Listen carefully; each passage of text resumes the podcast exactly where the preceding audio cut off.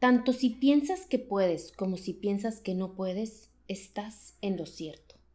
Henry Ford. Tengo una amiga con quien llevo años jugando tenis. Yo he dejado de practicarlo mucho y a veces solo juego una vez por semana con ella porque el tenis nos mantiene unidas y me encanta su compañía. Ella lo practica mucho más que yo y hasta toma clases particulares una vez por semana. Lo curioso es que siempre que jugamos partidos amistosos, ella me gana pero cuando entramos a un torneo, yo siempre le gano. En una ocasión terminamos un partido en un torneo y me dijo, siempre me ganas en los torneos y eso que no practicas. Yo le respondí, yo no te gano en los torneos, tú pierdes sola.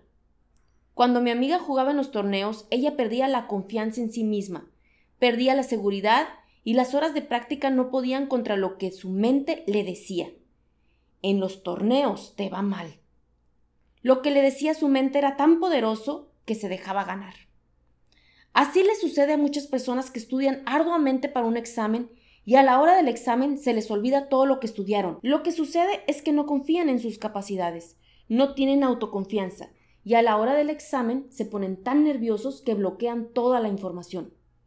Ante igualdad de capacidades, quien sea dueño de un pensamiento positivo será quien termine ganando.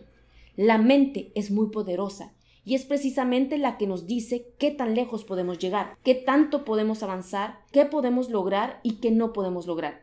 Los límites nos los pone nuestra mente y si siempre la estamos alimentando con pensamientos negativos, con pensamientos de derrota, entonces eso es lo que se va a manifestar en nuestra vida.